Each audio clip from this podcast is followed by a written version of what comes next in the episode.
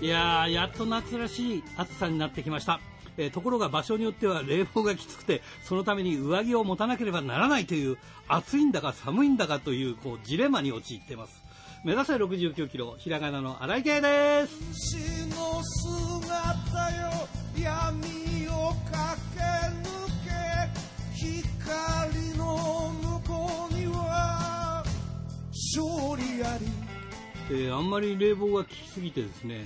上着も2枚ほどいるんじゃないかと思われるところもありますよねそういえばですねマレーシアのクアランルンプールの空港はね本当に寒いんですよめっちゃくちゃ寒くてね、まあ、暑いとこだから T シャツ1枚でいいんじゃないですかもうえらいことになりますからね気をつけましょうということでまあ、えー冷房病も夏ならではということですねはいということで今週も元気に張り切ってまいりましょうまずはこちらからですながら戦う敵は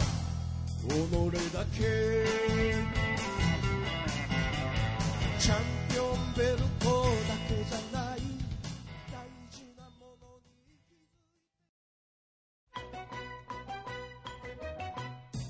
ラジプロリレーバトル、えー今週のリレーバトルは、えー、2AW 梶トマト選手から同じく 2AW タンク長井選手へのバトンタッチです。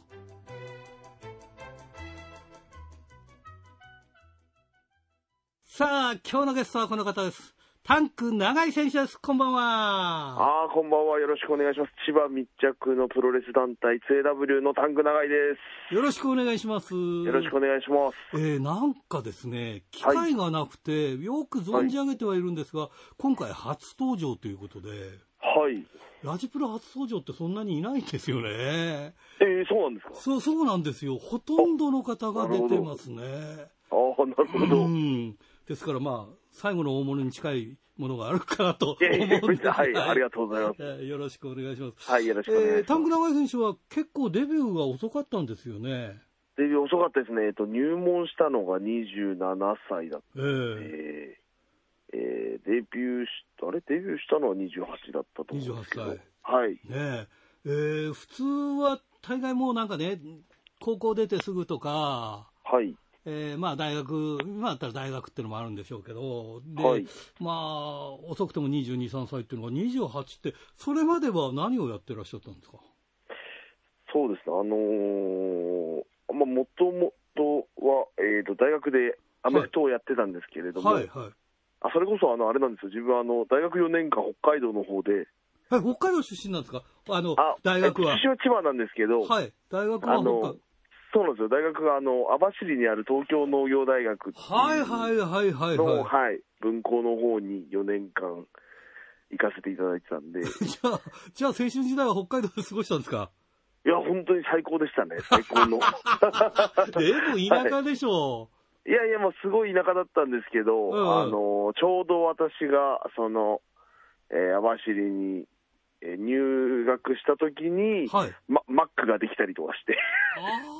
あはじゃあ、あそのの、ぐらいの感じで流はい、氷の音を聞いたりとかして、あ、そうですね。流氷のあの、あれとか乗りました。ガリンコ号とかガリンコ号とか。はい、やまさに、。はい。えー、それで大学時代はそこでアメフトをやってらっしゃったっていう。あ、そうなんですよ。で、アメフトをやっていたら、まうあ、んその、もともとガリガリだったんですけど、はい。まあ、多少体ができたので、はいまあ、その時は多分80キロちょっとになったと思うんですよね。はい。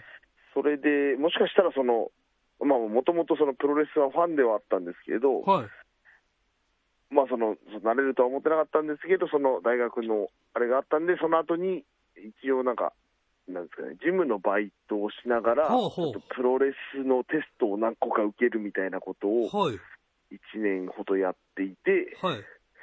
その後に、あこのままで受かんないなと思って、うん。あの自衛隊に行きましおいおいおい。て、で2年間、体作り。 あの体を作りでお金をもらえるんだから最高だなっていう、そういう分かりやすいわかりやすいですね。人生をはいうんやっていたら、ちょうどそこで、あの、えっと、なんか中村晋介さんが、はいはいはい。なんか誰でも、なんか、受けてこいみたいな時あったんですよ。新日あ本。そうはい、新日本。はい。で、新日本に受か受けたら、うんかっまあ、新日本に受かったので、はい。その新日本の道場に1ヶ月半ぐらいいたんですけど、はい。まあ、相当追い込まれて、うん。あの、最後、山本小鉄さんにめちゃくちゃ説教を食らった時に、じゃあ帰りますって言って、そのまま帰ってしまうう。わ いや、そうなんですよね。短期は早ってい期。うのがいやね短期短期だったわけじゃないんですけど、まあ、うん相当多分辛かったので。ああ、なるほど、ね。なんかこう、はい、もうダメだ、お前才能ないよとか小さいって言われたので、あーもう、わあ、ダメなんだってなってしう。ん。まって、から一度その帰ってきて、えっ、と、地元の方で就職して、デスクワークしてたんですけど、はい。そしたらなんかその、時間が過ぎるのがめちゃくちゃ早かったんですね。やっぱそういおう、ーなんか、まあ今まで慣れてない仕事をしていると。はいなんで、で、最後にちょっと、まあこのままだと、なんかせっかくまで動かしてた体も、まあ元に戻っちゃうから最後に、もう一回挑戦するかということで、千葉のその、まあ全身の海援隊道場の方に入門したという感じで。なるほどね。なので、はい、そんなことをやっていたらもう、あっという間に27 でした。はいなるほどね。 はいそうですか。あまあ、はいあの、海援隊から今 2AW に変わってということで、はいユニットの方も今は新しいユニットなんですかえっと、今自分は、今ユニットまあと呼べるかわかんないですけど、タッグのチームで、そのシリウスロアというチームで。ああ、なるほどね。はい。まあなんかあのータンク長い選手というと、やっぱりそのはい昔のイメージだと、若月っていうイメージの方が、ああ、そうですね。はねい、強かったんですけど、やっぱりそこがなんかいろいろあってこう出て、今はそういう形では、ほとんど、まあえータッグで組んでとか、あとは、まあえーシングルでという形で今、戦ってるということが、今の感じですね。そうですねはいあのーあのー8月1日にはい。後楽園で 2AW の大会があって、はい。ねええーそしてはいその後に8月11日に後楽園で、あの同じ後楽園で大日本 012AW ああ、そうですの、ね。はい。そうですね。なんとこれでメインイベント。あ、そうですね。そう、すい。ごいですね、これ、はいあの関本、田中将人、吉田綾と、対タンク長い、えー岩崎とは、えー、ノムタクという、はい、そうですね。これね、三軍の中でこれ、名イベント、すごいですね、これ、楽しみですけどね、いいや、かがで相すか当、自分の中でもええ楽しみですね。あのー、関本選手とやったのも若手の頃に、はい、特になんか、えー、なんですっけ、あの、大晦日のうん、試合で、はい6人タッグで若手3人で突っ込んでってぶっ潰されるっていう試合をはい、やったようなぐらいで、田中さんとは試合を、なんか一回、ゼロワンさんの佐渡島大会か何かで、はい一、回試合させていただいたことあるんですけど、うん、もう、どんだけ自分が打っても、なんか、返されるなっていうのがめちゃくちゃ楽しみですね。うん、ではい、これ、吉田綾人選手は今、2AW でシングルのベルトを持ってるんでしたっけ、そうですね。ねえ。はいだだからもう相手としてはもう全然もう最高ですよね。いろんいなや意最味で高ね、。最高です。ねえ。は い。それで後楽園でメインっていうのはね、これ非常に、これなんかいい試合になるのかなっていう、ちょっと楽しみですよねそう。ですね野村選手もめちゃくちゃうん。ハートが強い選手なんで、そう、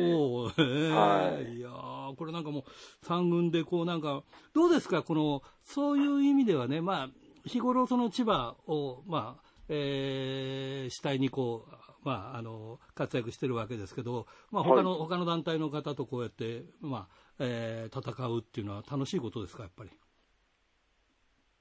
そうですね、なんかあのーえっ、と、2ヶ月に、はいい、やいや、毎月かな、毎月はあの、大日本さんとのはい、は合い。同興行みたいなのを新木場でやらせていただいてるんですけど、はい。もう毎回刺激的なカードばっかりで、いいですね。やってて楽しいですね、うん、やっぱりこう今までやってきてることもたた確かですけども、また他の団体だと違うことが起きたりとか、化学反応が起きたりとかして、まあそういう意味で楽しいこといっぱいありますよね、きっとね。そうですね、まあ、こんなとこから攻撃食らうのかみたいなのがいろいろあるので、なるほどですね。はいあのよくこう手が、まあ大日本なんかでいうとよく手が合うというか、こうこういう選手ははいたやってて楽しいなっていう方いますか、やっぱり。あ野村選手は本当に楽しかったですね、あーあのなんかメインで1対1でやらせてもいただいたんですけど。ねえ、野村選手ははもうい本当に昔の UWA スタイルって、UWF スタイルっていうかね、バチバチで行きたいっていうタイプだから、はいそれをね、うまくスイングするといい試合になりますよね。いや、そうですね。なんかお互い、あ、おお、一致発展なって思います もんね、試合中に。っていうのを感じられるんそうで。ですね。はいまあ、永井選手も、まあ、それだけ受けるだけの体もあって、まあ、まあ、そういう素晴らしさがあるから、こういう成立するんだろうなって思いますけどね。あありがとうございます。うんまあ、あの、タンク長井選手と、うんまあ、最近はどうかわかりませんけど、以前なんか、はいあの、モハメド・ヨネ選手に似てるってよく言われて、いや、すごいそうですね、似てるって言われてましたね。いやー本当に僕もそう思います。あの、はいヨネ選手とも今未だにはいうん仲良しなんで、いや、似てるなって一瞬、んっていうね。あなるほど。 ね。うんえそうそれが縁で、あの、佐藤君の部屋に呼んでもらったことがああはい、若手の頃に、はい。ああ、それで僕も東京行った時に、あの、は店遊びに行くよって言ったら、今日ダメ、はいえー、さとこの部屋だからとか言われて、ああ、なるほど、なるほど。 まあだって7、8人しか入らないんだもんっていう話だからいやさそうです、ねねえいや、そうですか。じゃあ、お互いに似てることはもうお互いこう、周知の事実というこ あそとうで。ですね、主え人はいーさあ、そのタンク長井選手、最近なんか面白いツイッター始めましたね、ちょっと見たんですけど、あの、えー選手の後ろ側から撮って、なんか誰の肩とか、誰誰の腰とかなんかやってますよね、あれね。 はい、そうですね。あの、うんちょっと自粛期間中に、うん。あの、いろいろ自分で、なんか家でやって動画を上げてたんですよ、ね。はいなんかそれが、なんか5日後に何かするみたいなことをはい。やっていて、はい。で、まあ、試合が始まったんで、まあもうやめようかなと思ってたんですけど、 うんまあまあなんかせっかくなんかこの、まあシリーズみたいな感じでやってきたんで、はいまあやってたことをなんかやめちゃうのも簡単だし、はい続けるのは大変だけど、まあまあちょっともうちょっと続けてみるかと思って、はい。なんか、そうですね、変な動画を始めちゃいましあそうですか、まだまだ続けるっていうことなんで、ぜひラジプロのファンの皆さん、一度あの見見に行っていただきたいなとは思うんですけど、ね、あーよろしくお願いしますます、もうあのコロナウイルスで大変だったでしょうけれども、まあ、これからは徐々に徐々に、まあ、東京もまたちょっと大変になりそうですけど、そうでえすねーねえー徐々に徐々にあの、まあ、開けていけばいいなと思ってますんで、ぜひぜひ頑張ってください。はいはいありがとうございますえーそれでは最後になります、次の方を紹介していただきたいんですが、た。はい、えっと、一応その、シリオスラーのパートナーの吉田彩斗にはい回したいなと思っています。わかりました。ありがとうございます。それじゃあ最後になります。全国のファンの皆さんにメッセージをお願いします。はい、えっと、実は多分この放送が終わった次の日の、はい。えー朝に、朝じゃないか、えっと、11時半から後楽園ホールで試合があります。そして、えっと、まあ、あの、ここから先も、えっと、どんどん、えっと、千葉の方を自分はまず盛り上げていって、また開演手の時みたいに、えっと、札幌でも試合ができたらなっていうふうに思っていますので、えっと、皆様応援よろしくお願いいたします。春日、はい、こんばんは。よろしくお願いします。はい、お便り来てます。あ、はい、ありがとうございます。千歳のラジオネーム、 大和武さんからですね。はいえー、荒井さんこんばんは。こんばんは。春日さんもこんばんは、えー試合に向けて、身だしなみのヘアカットやトレーニングなどの挑戦に入ったようですね。声にも気合が入っていて嬉しかったです。ということです。あ、ありがとうございます。はーい。はい。その他にもなんか、あーん読みましたかとか、なんか、あのー、セックス特 集ね。うん、なんか、いそはいそんなのも来ておりましたけども。あ、ありがとうございます。はいまだ読んでないんですけど、はい毎年ね、欠かさず読んでるんで、チェックしたいと思います。はい、わかりました、はいよろしくお願いします、今はい、週も。お願いします。いや、はいチャンピオンのね、あの、まあ、あの、ベルト今ね、タックベルト保持してるので、はい。こちらの防衛戦が決まったんですけど、うん。え8月10日、ピュア J 後楽園ホール大会おう。で、えー防衛戦をやることになりまして、ああ、よかったですね。はい、去年ですね、8月11日のピュアチェ後楽園ホール大会で、うん。えーベルト取ったので、うん。ほぼ1年おお、すごいなーというまあことになります。途中、まあコロナがあったけど、それにしてもすごいね。そうですねうん。うんうんということなので頑張りたいのですが、はい。えーとね、はい、 身だしなみはいやヘアカットのヘアカットやトレーニングの調整入ったっていうけど、こう、チャンピオンベルトも磨いたりするわけそうでもないのあ私はそういうね、磨いたりとはあんまりしないタイプですね。ああ、そ本当。なるうほそどう、ね。なんか、あのーキャリーバッグから出したりしまったりとかずっとしてると忘れてしまいそうで、ああ、なるほど基本ね。的にはキャリーにずっと入れておくっていうあ感あ、じにしなてあるりほどますね。。もうもしはい忘れたらね、なかったら大い変やだ、もん偉いこねと。ですよ。えらいこはいっちゃね。 でね、後楽園ホール大会がまあ、間もなくあるんですけど、はい。ここで防衛戦じゃないですうか。ん。で、ピュア J の後楽園ホールは、うんまあ、ビッグマッチなので、うん。結構ゲスト選手も豪華なんですよ。おはい。で、ジャガー横田さんとか、おあとはマージャコング選手とかはい。が、あの、参戦してくださるようなんですけれども、えっと、アダさんが、うん。レオン選手ともともとアルシオンでね、うん。つながってらっしゃるので、うん。でレオン選手の20周年っていう意味合いもあるので、うん。でそこでアジャさんはその、レオンさん、レン選手との絡みのある、まあ、カードになってるんですよ。うん。で、ジャガーさんはジャガーさんで、またあの、あの、ボリショイ・チルドレン軍隊なんか、もう一個あってみたいな、そういうところではいはい出てくださるんですけど、うん。えージャガーさんがまず出られて、うん。でその後に、レオンさんと、現チャンピオンですからね、うんあの、シングルの。うん。レオンさんとアジャさんの試合があって、うん。で我々がメインっていう。すごいなやばいっすよ、マジ、冷やすですよ、これ。だ大丈夫なのいや毎か日どうしようかなと 思ってて。いや、やりますけどう、ん。まあなこれはね、本当に私史上初めてなので、そうだよな。現役、はい現役だしな。現役だって言い方は変だけどさ、いバリバリチャンピオンだからやっぱりそうなるんだレよジェねン。ドと現チャンピオンがすでに出られてて、う。もうん次に自分たちが大会を締めなきゃいけないっていう、そうだよな。ってベこルとは、ト防衛もですけど、マイクもやるってことになるのかい最後。もちろんですね、まあ、それに関するプレッシャーとかも結構まあすごく て。エッチなこと言うわけやっぱり会場で。あそれは言わないんだ。 あの、セックス特集のおかげで勝てましたって言うわけねえだろ、バカ誰が。 そうだそうだね、なね。んていう自分の素を出さずに、はい、うんリング上なんでかっこよく頑張りたいと思っております。はいはい。はいそうですか。ありがとうございます。えー応援しておりますんで、ぜひ頑張ってくださいね。はいうんうんさて、はい、さて。同じですね、あの、まあ、ツイッターと、あとは、インスタグラム、はい。 SNS をやってるんで、ちょっとフェイスブックか。うん。で、そこで、うん。毎朝必ずおはようございますの挨拶をしてまして、うん。で、それとともに、うん。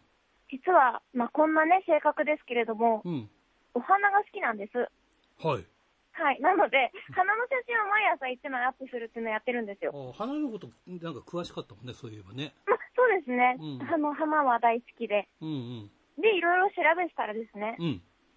花も楽しいんですけど、うん。植物がすげえなっていうことに気がつきまして、おい。じゃあ新井さんにちょっと聞いてもらいたい。はい。植物はね、うん。助け合いをするんですよ。何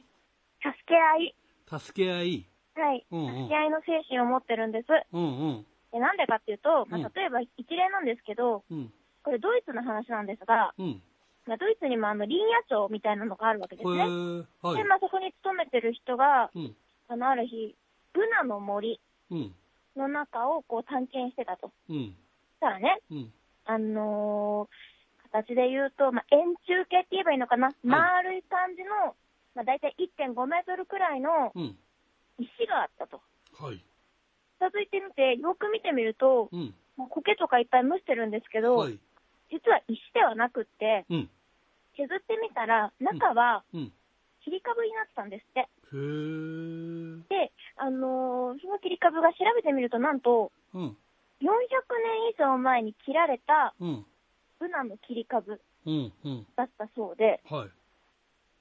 林さんそんなに今植物に詳しくないのかなと思って違和感か覚えてないと思うんですけど、私もなかったんですよ。うんうん。でも、うん。切り株の状態で400年って、まあおかしいんですよね。ああ、ああ、ああそうは、い。あのー残ってないってことまあ高校生って葉っぱでするじゃないですか。はいはい。だからその葉っぱ自体が切り落とされてるから、うんうん。あ、そうか。栄養をね、うそうん得られる術がないわけですよ。なるほど。そう。で、仮にうん。土壌にたくさん糖分、つまりは栄養ですね、はい。が、えっ、と、まあ、あるような環境だったとしてうも、ん。なんかこの切り株はですね、うん。なんか根っこがもう随分昔に詰まっちゃってて、はい。地面からもう吸えないと。ああ、ほうほうほこれはどうやって生きてたんだろうっていうのを考えたときにですう。ね、考えられるものとして、うん。うん。周りに生えている別のブナ。うん。このブナの木がうん。根っこを絡めて、うん。切り株とつながってて、おお。何世紀も栄養を供給してたっていう。えー、なんか布団の下で手足が一緒にこう、絡まってるっていう。あれは ね、エッチなことに全部ね、さっきのあの特集もそうですけどね、 はい繋がっちゃってますよ。はあすいまい。せで、ん、すいません。失礼しまなんす。かね、こうやってね、うん。あの、根っこのところをろでうん、つながってる樹木って実は結構多いらしいんですえよね。ー、そうなのそうなんですよ。えー、同じ種類の木々は結構根っこを介してつながってるっていうことがあるらしくって。うーんあともう一個だだけいいですかけはいどうぞ植物マジすごいんですよ。うんあのーアフリカのサバンナにうん生えてるアカシアっていうでっかい木、はいあるじゃないですか。うんまあ、キリンが食べるんですけど、うんあのでっかい木は、うんキリンに葉っぱ食われたなって思うじゃないですか。はい気がつくと、うんものの数分でうん葉っぱの味を変えるんですって。えー、まずい、毒をちょっと出して、うん美味しくない味に変えるんですって。へえで、それだけじゃなくって、まあ、キリンだったら別の木に行って食べればいいじゃないですか。っうんて話なんですけど、うんその食われた葉っぱが、うんキリンいるぞみたいな、お前ら食われるぞみたいな感じで、うん給食を、うんまあ、エチレンガスってあのほら、はいはい野菜とかが出すやつ、はいはいはいあれを足して、うん他の木に教えるんですって。うわすごいのそうで、他の木もそのエチレンガスを感じ取ったら、うん味を変えて、うんまずくしてうん、キリンが食べにくくするっていう。じゃあキリンお腹すくじゃないなんですけど、うんガスはうん風に乗って流れるじゃないですか。はいはいだから、うんあのー、風下にあるうん木はわかるんですけど、あはは風上にある木はエチレンガスを感じ取ることができないんですよ。はははそしたら、うんキリンもうんそれを知ってて、うん風上にあ るアカシアを食べに行くんですって、すごくないですすかごいなバトルだなそれなんでこれをあんまり知られてないんだろうってびっくりしたんですよね。うんすごいわそれうん。うん毎朝ね、花の写真あげてるんです。うん花ってう、んまあ花言葉とか誕生花とか、ああと何かとかさ、そんな、まあ、いつ咲くとか、そんななんか知識しか、やっぱ基本的にないんですよ。あはいはいこういう面白いことうんをもうちょっと植物で突き詰めてったら、うん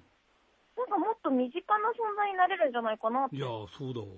今思ってるんです。うんということで、はい人間も助け合いの精神でいきましょう。まあ、いろいろありますけそど。うそうだね、まあ、ちょっとこの、はいコロナ禍で東京も大変みたいに、またなんかね、10時以降はとか、なんか飲めないとか、そんな話になってくるけど、言ってますけど ね。うん、みんな助け合って頑張っていきましょはい。う。ということで、来週もよろしくお願いします。お願いします。今日はどうもありがとうございました。は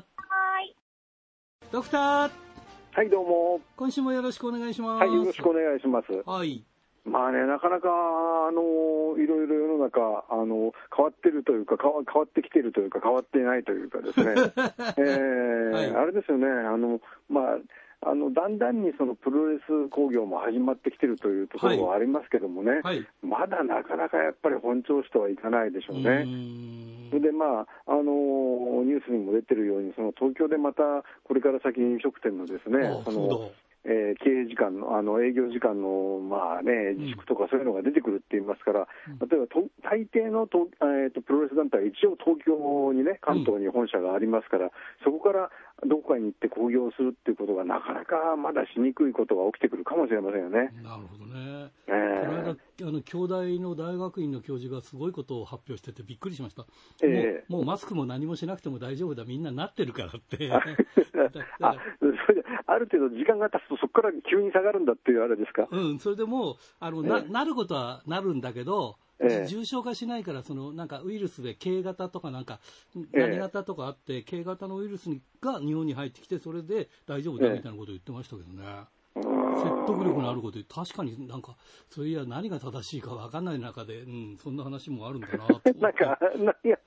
正しいかわからない中で、うんあの、あれですね、自信満々で言われると、あ、そうかもしれないなって、うん確かに思ったりするかもしれないですけども、まあ、だけど、なんとも言えないところはありますからそうだね。ね、分かんないからね、ええ何につけても難しい。例えば、まあ、あの、初期に北海道で、まあ、最初の頃にかかった方が、はいあの、一度治って退院して、もう一度かかったらしいなんて話もありましたからね。なんかねそうすると、うんねえそういうのも聞いたら、その形が違うっていうような話をしておりましたね。ええうんだからその辺がね、例えばそのウイルスの形が変わると、じゃあいつまでも続くんじゃないかっていうで すね、あのかかる恐怖は続くんじゃないかってことにもなりますからね、うんまあ、やはり皆さん、一応はね、はいあの大丈夫だとは思ってもあの、マスクぐらいはしていただくことをおそう勧ですねめはしますけれどもね、はい。ええまあ、それでプロレス会場も、まあ、あのお客さん同士は手を伸ばしても届かないぐらいにね、うん椅子は距離を空けようと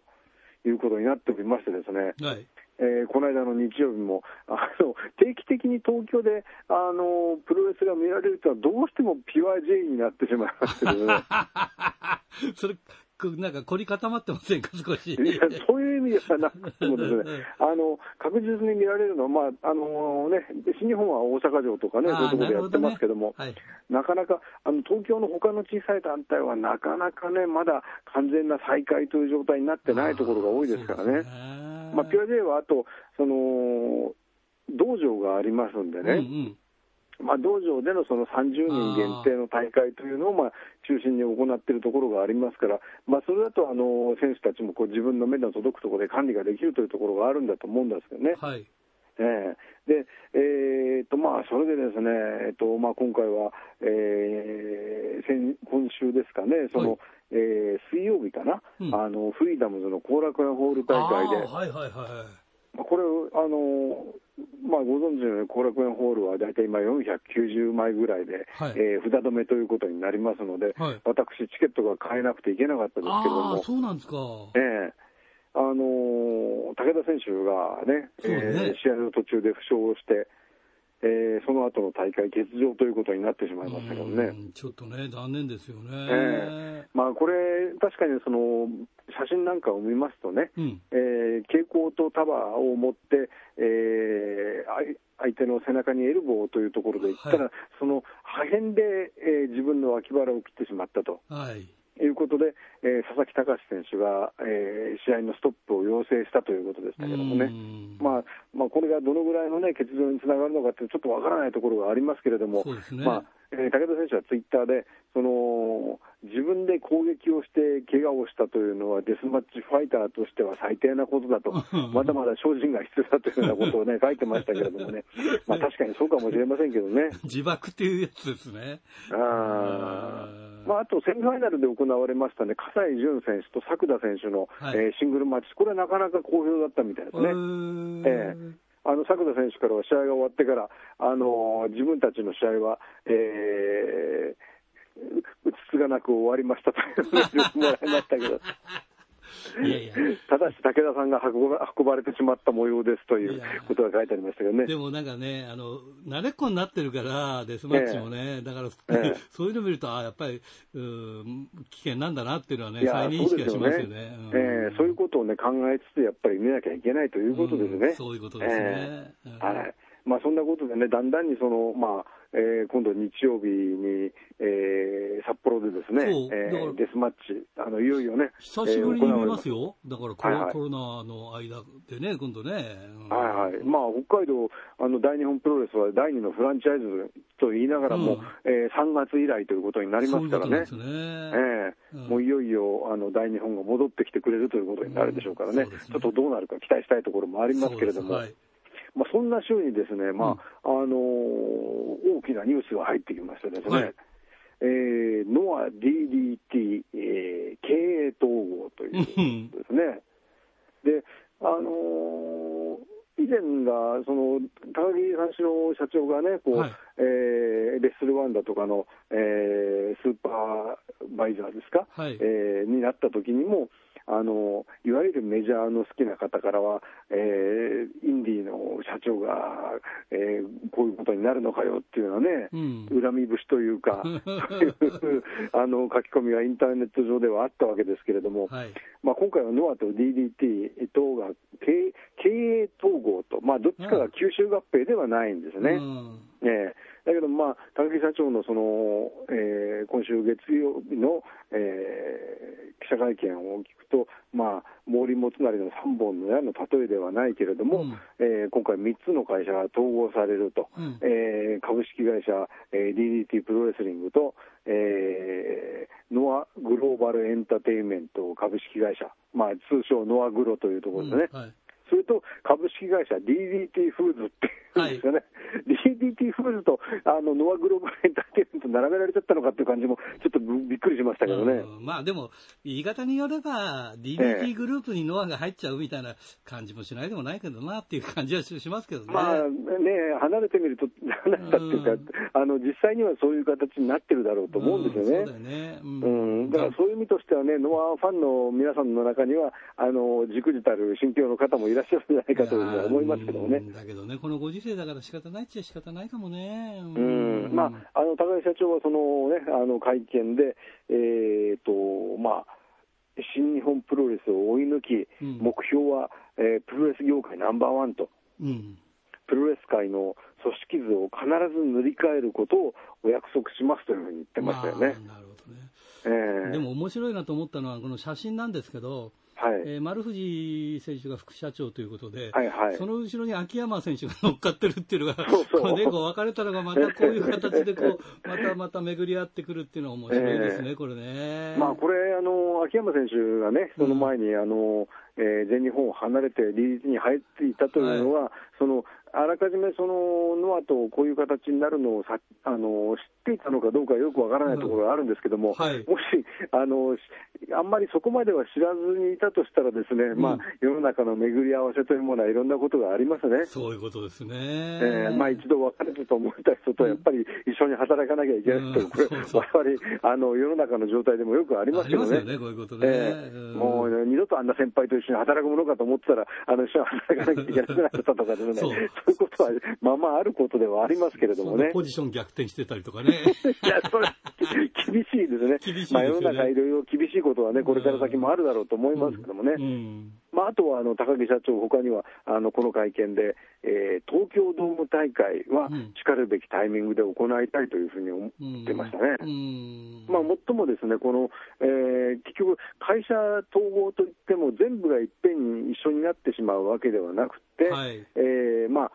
えー何でしたっけ、株式会社サイバーファイトという会社はが新たに立ち上がるわけですけども、はいその中のノア事業部、DDT 事業部、うん DDT フーズ事業部という形に分かれてると。うん。ですから、山久保にまあ今回から、あの次から一緒に、えー試合をしようというわけではないというふうには言ってますけどもね、ねでもね、こうはい会社がこう、そういう親会社があって、そういう形の形態の中に入っていくと、今度、その実績を出さなきゃいけないから、そうなんですよその辺ね。は大変ですよね、逆に、ええ会社っていう形ではね。はいはいうんまあ、親会社がね、今のところ、あのサイバーエージェントっていうところはおそらく安泰だと思いますんでね、はいむしろ、あのーコロナ騒ぎお、おこもり需要があっただろうと思いますんでね、はいはいまあ、そういう意味では大丈夫だろうとは思うんですけども、うんうんまああのー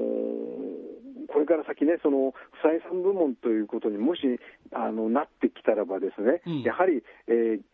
なんていうか、事業の縮小ということはね、どの業界でも起そこうりですよね得ておかしくないことだと思いますんでね、それがどうなってくるかってことね、非常に、えー気になりますよねう。んだからギャランティーなんかもね、自分たちで勝手にはいはい決めるわけにいかなくなってくるでしょ、今度ね。そういうことなんでしょうね。えうんーそのね、えー予算に合わせてみたいな形になってますよね。ええうんまあ、もっともね、ご皆さんご存知のように高木三四郎って方はね、あのまあえーここまでその新日本とあの自分が、自分たちがその、まあ、競っていって、いずれは勝つんだというところをね、言う、はいあの立場のところまで成り上がろうっていうのはね、5年前、8年前には誰も思いつかなかったろうなと思うんですよ ね。うん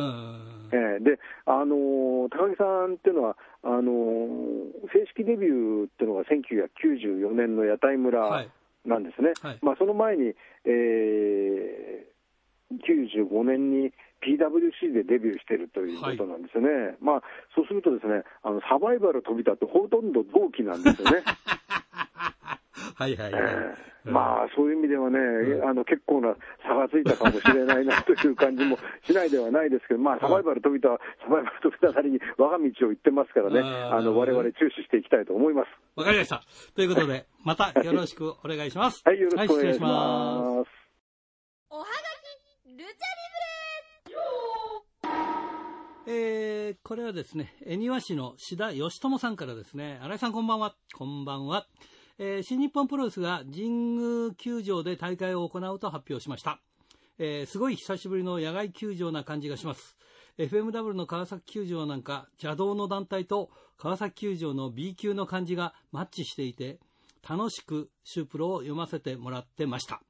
えー IWA ジャパンの川崎球場のデスマッチトーナメントで、えーカクタス・ジャックが優勝して、後に WWE で活躍するのだからすごいですね。えー大会タイトルも真夏の悪夢、かっこ笑い。なんかいいですよね。こんな昔話できるのもラジプロだけです、かっこ笑いということで。あの、この、えー川崎球場のデスマッチトーナメントはアイジャのですね、これカクタス・ジャックと僕お話をしたんですよね。で、それで、カクタス・ジャックにジングルをもらってきて、だから今あのカクタス・ジャックのジングルが流れてるのは、この時のやつですね。もう僕もこんなにね、すごくなるとは思わなかったんだ。マンカインドかな、えー WWE ではね。で、バンバンっていうのが、彼はあの、口癖っていうか、トレードマークなんだけど、インタビューした時、それを言わなかったからね、僕がね、バンバンって言ったら、ふっと気がついて、ベンベンって言ってくれたんですよね。まあそんなことがありましたね。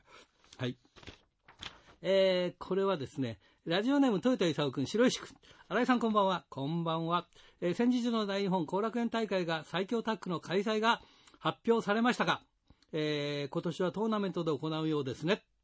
えー現時点で伊藤勝俣、中野上ヒグマ嵐組のエントリーが確定しているようですが、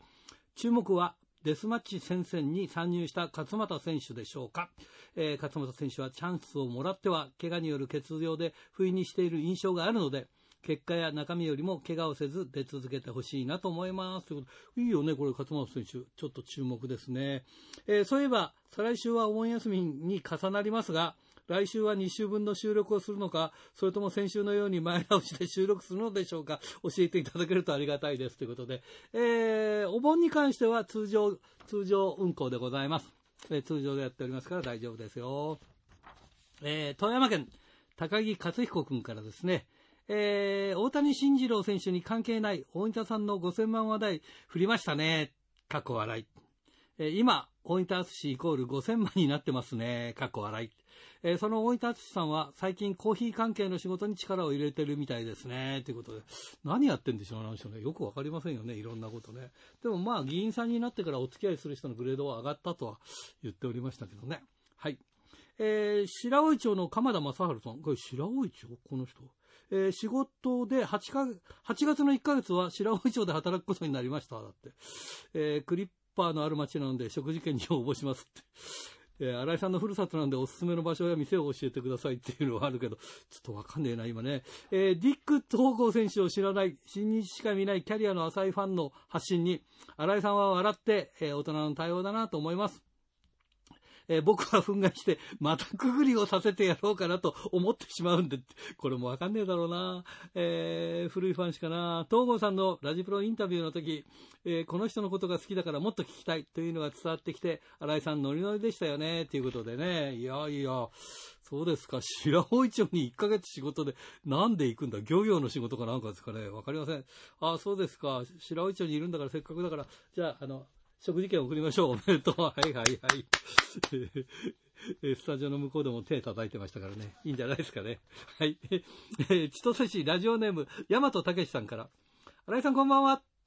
えー新日本プロレスが、えー7月12日に大阪城ホールで、大日本プロレスが後楽園ホールで観客を入れての興行を開始して、なおも7月18日に後楽園ホールで観客を入れての試合をしました。他の団体は新日本プロレス、大日本プロレスの2週間ぐらいの様子を見て興行の準備に入ると思います。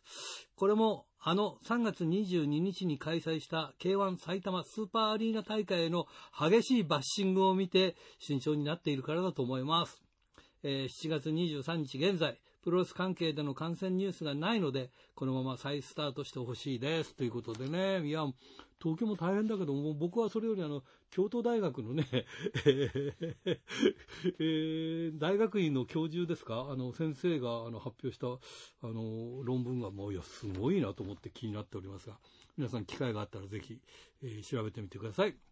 えーこれは誰だあ、上口秀幸くん。えー帯広か。えー、ノアと DDT が経営統合されたみたいですね。えーそれから、前川選手と夢、有田いえー姫香選手がスターダムに正式入団されたみたいですって。前川選手ってあれだよね。この間、あの、高道之選手とインタビューした時に前川選手の話が出て、そうだよな。ええそうなんだ。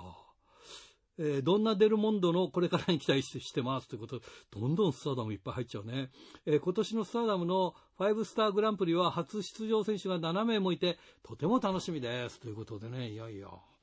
いろんなことが起きてます な、世の中ね。はい。いいんでしょうか。 清田区、金崎正志君から、えー同心の長官の読者の声に、えー北区の山田さんが北斗プロレスを応援し、北斗プロレスを応援したいと投稿されてました。その中に週刊ラジオプロレスも聞いていますと書かれていました。今はラジプロと言うんですけどね。まあ週刊ラジオプロレスだよな。北区の山田さんはラジプロリスナーでした。えー、すごいな。この人あれかな。はがきくれたりとか、あの、お便りくれたりしてんのかな。えー話は変わってアマチュアプロレスが今まで使っていた2つの会場が工事中で、年内は使えないという、とのことです。えーどこで大会を開くのか知っているリスナーさんがいれば教えてください。お願いします。ということで。いやー、ね会場探しもアマチュアの部分も大変になってくるんだね。いや、まあ、どこもそうなのか。あの、今貸せないからちょうどいいからなんか工事しちゃおうとか、いろんなことが重なってんだろうね。だからそういう意味ではね。まあ大変でしょうが皆さん頑張りましょう。えー、1日は、えー、大日本が野外で試合をします。ということで、おはがき、ルチャリブレでした。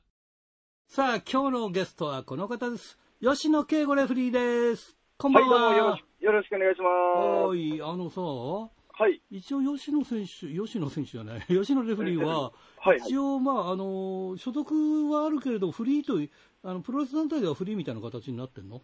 そうですね、今はもう自分で、個人的にオファーいただいて、うんって形でやってますね、今は。じゃあコロナで大変でしょそうですね、だいぶ自分もやっぱ試合が飛んだりとか、あと、うんあのレスルマニアウィークにアメリカでも結構試合が入ってたんですけど、う。ええええそれも全部、まあもう物理的にアメリカに行けなくなっちゃったんで、そうだよね。はい、もうそれで大ダメージは食らいましたけれども、そうだよねまあ僕、しぶといんで生きてますね、頑張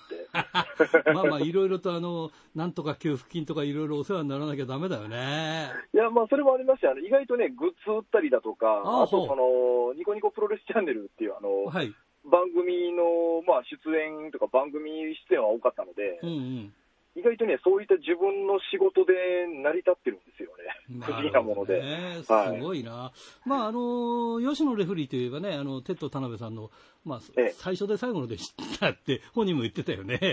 そうですね、はい。うんあの、最、最初になるんですかね。いや、最初で、いや、だから、弟子は取らないって言ったけど、いや、最後に、最後に会った時に、いや、彼が最初で最後の弟子だって俺には言ってたからね。最後の弟子っていうのはね、ああの、なんかそういうイメージありました最けど。後はあれだ。最後はそうだな。亡くなったから最後だもんね。最初のそう弟なん子ですよ、そうなんですよ。なんかあまり最初っていうイメージもなかったんですけど、うんそうなるんですね。そういうことだね。最初で最後の弟子だっていうことで。ここの間、命日近くにあの、インタビューさしと、あインタビュー撮ったやつがあって、それを流させてもらったんだけど、はいはいはい。吉野レフェリーは毎回墓参り行ってらっしゃるんでしょもうそうですね、あのうん1年も欠かさず、必ずあの6月の、まあ、10日から15日の間に、はい。まあ、当時の大阪のメンバーだったりとか、あと、テトさんにゆかりのあった方に、自分が声かけさせていただいて、うんうんまあ、集合時間とか決めて、うん。あと、まあ、シュシュープロさんにもうん。連絡して、ちょっと取材もしていただきながらという形でやってますね。偉いね。俺も、ね、い、いけそうでいけてないからさ、残念でしょうがないんだけどいや、さ。なんかね、やっぱりもう、やっぱりああいう温度取るのはもう自分しかいないんだろうなっていうのもありますしうん、あとやっぱり行かないと、なんか気持ち悪いんですよね。ああ、なるほどね。はい。そんな感じになってるもんね。鈴木健記者もなんかそんな感じで言ってたもんな。あの、ケンさんにも毎年、あの、まあ、こ僕が東京来てからになりますけど、うんうんあの、お声掛けさせていただいて、行けるときは、あの、一緒に行ってるんですけどね。ねえ。ええまあね、惜しい人なくしたなって感じはしますけどね。いやーだから本当に今こういうフリーが大変な状況のうね、んなってて、この中でテトさんだったらどうやって生きてたんだろうってちょっと気にはなるんですよ うね。ん。あの声で、平気っすよーって、全 部、全部ごっちゃんしでとか言って、言っごてっるちから。ゃん市 で、あの、毎年あれですよ、お墓参りの時にみんなで写真撮るときに一枚あの、こうやってうん手、こう前で合わせてごっちゃん市のポーズで撮るっていうのがあるんですよね。なるほどね。 ええでもまあ大阪プロレスでテッドさん亡くなった時に、まあ亡くなる前にいろ、まあそういういろんなことを経験してですね、はい。それ以降からまあその救急救命みたいなこともこう勉強し始めたりとかしてるわけでしょはい、あの一応もう3年に1回は必ず、あのうん今、上級救命講習っていうあれを受けてて、あの東京消防庁発行のやつをずっと取り続けてますね。うん。はい。いや、だからね、あえの、えまあ、ちょっと話はそそのそこに近くなってくるんだけど、まあ、武田選手が、えー先日、怪我をして、はい、はい。えーその時吉野レフェリーがさばいたんでしょ、あ僕の、はい、担当の試合で、フはリいー。ダムスで。あでそうですね、あの、メインイベントのタイトルマッチでした。脇腹を、あの、怪我したっていうやつでしょまあ、あの脇の下のところを、もうざっくりこう蛍光灯が、割れた蛍光灯が入っちゃってっていう感じですね、んでもうそこからこうあの結構ね、皆さん、大量出血っていうふうに言わってらっしゃるんですけど、うんうん。正直ね、血はそこまで出てないんですよ、あ、そうなのこれ、あのすごくグロテスクな話で、これ、番組的に大丈夫かわかんないです いけや、大丈夫。深夜だしね。はいプロレスファンだからあの大丈夫だ。ど、要は脇の下のその筋肉が、 はい。もうその蛍光灯で切れちゃって、その傷口からその筋肉が出てきちゃったんですよ。あらららららららはいそれだ、からもうままあることじゃないんでしょそういうことは。そうですね、ずばっくり切れて、け太い血管がとかいうのはあるんですけど、はいはい。もうあんな見事にこう、で、その肉が出てきちゃうっていうのは、あー久しぶりに見ましたね。ああ、なるほどね。でもあの、葛西さんの指がちぎれた試合も担当してたんですけどそうだよ。 ね。はいいや、だからすごいなと思って。で、あの、前の武田選手がね、包丁で切った時もええ担当じゃないけど目の前で見たんでしょそうですね、あの GCW の日本公演の時だったんで、自分もいてて、うん。でもうやったって言った瞬間に、これはやばいと思って、僕もすぐにリングの方行って、はい。もうあの傷口を押さえて、ずっと救急隊員にもう引き継ぎやって、まあ、ちょっと止血と、あと傷口の消毒とかしなきゃいけないんで、消毒っていうか、洗浄、うん。そういうのを控えてて伝えてましたから、あの誰よりも近くで、うん。あの傷を見てましたけどね、ねえ、いや、だから、えまあ、その、テッドさんのことがっていうわけでもないけども、そういうようなことがやっぱり一つの継承になって、そういう形になってるからね、うん。やっぱりそう、でもやっぱり、きっかけにはなってると思いますね、自分の中であーも。なるほどね。ええいや最終的に自分が何とかしなきゃいけない、うんうん。一番近くで見てるんで、やっぱ試合中の選手っていうのはそ。うだよね。えまあ、武田選手も思いっきりがいいから、怪我するときも思いっきり怪我しちゃうんだよね。そうですね、なんか本当に、まあ、その前回のにしても、今回にしのにしても、うんうん。あの思い切りの良さでやってる怪我なので、そうだよね。まあ、言い方変ですけど、うんやっぱすげえなと思い ますね、デスマッチファイターは。ねえ。だって普通の人間だったら、うんあんな怪我を負ってから、もう一回うん思いっきりいけないですよ。そうだよね。ええまたやるんだもんね。はい、あいや、だから、まあ、葛西選手にしてもすごいなって。あの、吉野レフェリーは、はいいつからデスマッチやるようになったのあのまあ、実は大阪にいる時から、うん。あのテッドさんにはデスマッチが僕、好きだということは伝えてたんで。ああ、ああ、はちょくちょくそのデスマッチ系の大日本さんだったりとかが大阪に来た時とか、あ、はあ。はいはい。やらせていただいてたりはしたんですけああ、あど、あ。本格的にがっちりやるようになったのは、やっぱり東京出てきて、フリーダウンさんにお世話になり始めてからですね。なるほどね。。はい今よね、まあ、大日本以外でデスマッチやると、なんか吉野レフェリーの顔があるぞみたいな感じになってきてるもんね、今ね。まあ、だからやっぱデスマッチってなると、バーブ佐々木さんか、うんうん。自分かみたいな感じにはなってくるんでしょうね、やそうっぱだ日本っていうと。はいうんやっぱりなかなかそのデスマッチもね、そういう見極め大事だもんね。あの、その、その、なんていうか、試合だけじゃないもんね。そのアクシデントもあるからさ。まあ、アクシデントが他の試合とやっぱり違う、うん、うん。アクシデントが起きやすいっていうのはありますし。うん。うん、あと、じあともう本当に単純に、うん。僕らも痛いんで、あれ。あ、そうだよね。はいはい。痛いよね。あの日常的にいろんなもの刺さりますし、切れますし、自分たちそも。うだよね。あの、え一応手袋履いたりとか、ね、いいろんな、ちょっと物はつけてるけど、露出してるとこもあるもんね。はい。あの、全然蛍光灯の破片が、リングシューズ貫通して足の指に刺さってきたりとかするんで、嫌だな。あのね、あのね、あれ見てるとね、なんか普通だなって思っちゃうの。それであのええ、リングに寄ってって、パッと手出したら、蛍光管のあの破片がさか刺さるでしょで、はいあ、その時、あ、痛えって、あ、やっぱり痛いんだって、よくやってるなって思うんだよね。あれはね、うん普通に痛いです。あの、試合中は、うん。僕もやっぱアドレナリン出てるんで、はいは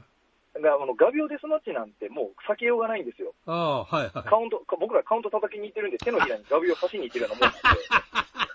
痛い痛い、いう。もうでもね、うんあ仕方ねえ、画鋲まみれだけど、もうやるしかねえと思って叩くんで、うんあの時は痛えと思うけど、もういいや、とう思ってん思わず手の力が緩くなったりするんじゃないかな。 そんなことはないよね。うんでもね、やっぱそれやるとカウント聞こえなくなったありあ、するそんうで、だよね。それはそれで、あの結構選手っていうのももう、うん特にデスマッチって、うん。顔面流血してると、うん。前見えにくくなったりしてて、ああ。レフェリーのカウントの腕よりも、うん。割とその音、あ、カウントの音だったり、僕の声だったりうを、んうん。聞きながらキックアウトのタイミングを測ってる選手が多いと僕は思ってるんですよ。ああ、なるほどね。はい、だかうら、んうんういんつ。もの試合以上にうん。デスマッチって音大事だなって僕は思ってるんですよ。そうか、ワン、ツーが聞こ、ツーが聞こえなかったらそのままスリー入っちゃうかもしれないんだもんね。そうなんです、そうなんです。あのー僕も何度か流血したことあるんで、顔 面。はい、レフェリーなのに。あのーダンプさんにフォークで刺されたんですあけどららららららららら。あれね、、やっぱ顔面血まみれになると、うんうん。結構前見えないですね。ああ血が目に入っちゃうとそなんだ目に入っちゃうと。はいはい。そうなんだ。すごい苦労してんだね、そういう意味ではね。 まあ、苦労というのか経験というのかなあとあまあはま思うんあ、ですけど。職業的にしょうがないのかなっていうことになるのかな。うんそうですね。それ嫌がってたらレフェリーできないですからね。ああ、そうか。なんかな、ななんとなく、あの、レフェリーだったらみんなできるんじゃないかと思うけど、そうじゃないんだね、やっぱりね、その辺はね。うん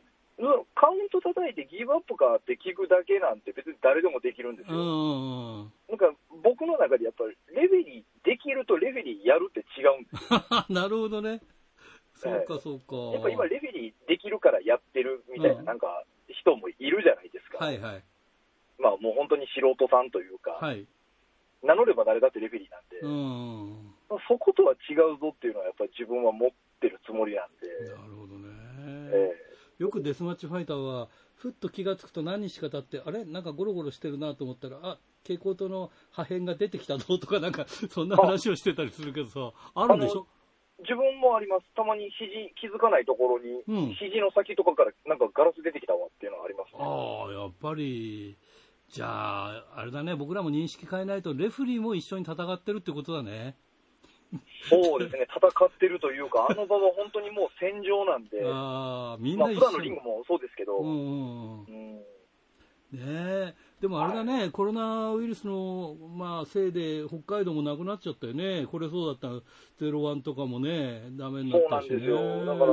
結構僕、毎年1回は絶対北海道行ってたはずなんですそうけど、だよね、今うん。年は行けないのかなって思うと、なんかうん、ちょっと残念ですよちょっと残念だね。よね。早くなんとかね、収束してほしいなっていう感じがありますけどね。えいやいや、本当にでもね、フリーでやってると大変だよね。こういうところ、会社は守ってくれないからさ、